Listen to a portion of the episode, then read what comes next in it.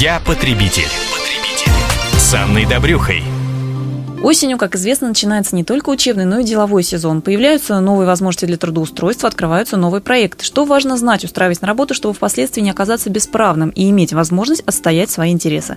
В этом мы будем разбираться с опытным экспертом по трудовому законодательству, юристом Центра социальных трудовых прав Сергеем Сауриным. Сергей, здравствуйте. Здравствуйте. И вот какую историю прислала нам на сайт комсомольской правды kp.ру Ольга. Я устраиваюсь на работу в детский сад воспитателем. Нужно будет два раза в год проходить медосмотры. Подскажите, должен ли оплачивать такие медосмотры работодатель или сами работники за свой счет? А в Трудовом кодексе установлен перечень работ, а, где работники действительно обязаны проходить такие медосмотры. А, перечень это установлен в статье 213 Трудового кодекса. Там перечислены такие работы, как работы в тяжелых условиях труда, работы водителем, работы в медицинских учреждениях и в том числе работа с детьми. Если речь идет о работе воспитателем, то вполне очевидно, что медосмотр действительно человек должен проходить, чтобы избежать э, допущения к работе с детьми каких-либо людей, которые э, подвержены тем или иным заболеваниям. Прямо указано в статье 213 Трудового кодекса о том, что именно на плечи работодателя ложится обязанность по оплате таких медосмотров.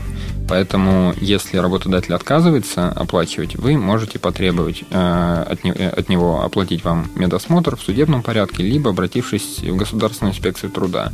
Также следует отметить, что на время медицинских осмотров за работником сохраняется средний заработок на работе и, естественно, сохраняется должность.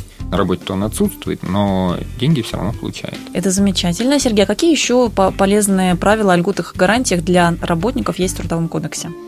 Ну, например, если мы говорим о начале трудового сезона, нельзя не вспомнить и о начале учебного.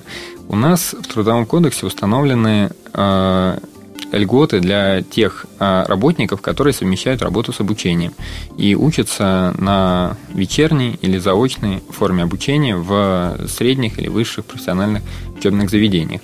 Э, в этом случае Трудовой кодекс прямо прописывает, что работодатель обязан предоставлять таким работникам э, оплачиваемые учебные отпуска на время сдачи экзаменов, на время подготовки к экзаменам, а также на время защиты дипломных работ и тому подобных вещей. То есть такие гарантии у нас прописаны, и если работодатель опять-таки отказывается от их предоставления, то его действия можно обжаловать.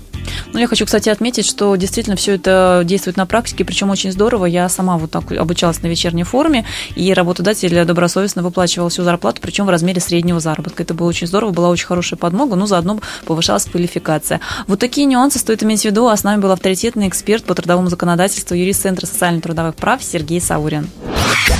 Я потребитель. потребитель.